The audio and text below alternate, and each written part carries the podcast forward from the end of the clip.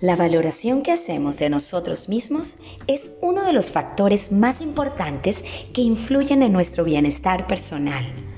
Poseer una autoestima sana es clave para poder vivir bien, para ser resistentes y resilientes ante las adversidades. Existen numerosas y reconocidas universidades que nos han enseñado a través de sus estudios la importancia de cuidar y de construir la autoestima para desarrollarnos. Es por esto que la autoestima debería ser el primer eslabón del desarrollo humano. Pues trabajando en nuestra autoestima nos sentiremos más capaces y más seguros de nosotros mismos para poder enfrentarnos a todas las cosas que vivimos a diario para poder enfrentar todos los retos de la vida.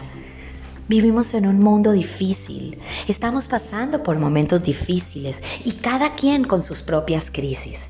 Entonces se hace necesario el que trabajemos sobre nuestra autoestima, el que nos autoconozcamos, el que descubramos quiénes somos, cómo somos, cuáles son los potenciales que poseemos, el que validemos lo bueno, lo malo, de nuestra personalidad y el que podamos descubrirnos para podernos entonces sentir más capaces y más aptos para salir adelante.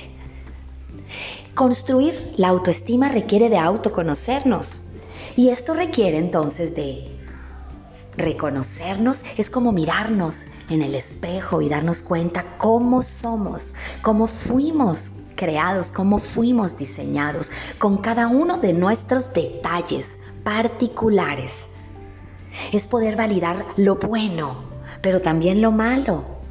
Y es aceptarme tal y como soy. Y es amarme, comprenderme y entonces superarme.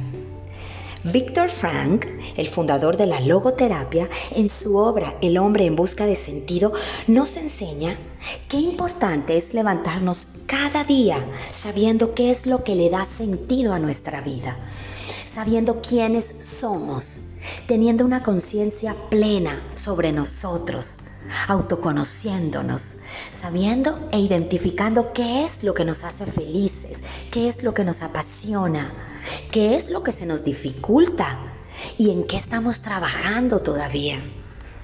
El 80% de la población no vive esto, no tiene motivos, no se conocen, y es por esto que encontramos un mundo deprimido, con baja autoestima, con una autoconfianza muy baja. Y es por esto que son los miedos los que abrazan, envuelven y bloquean al ser humano.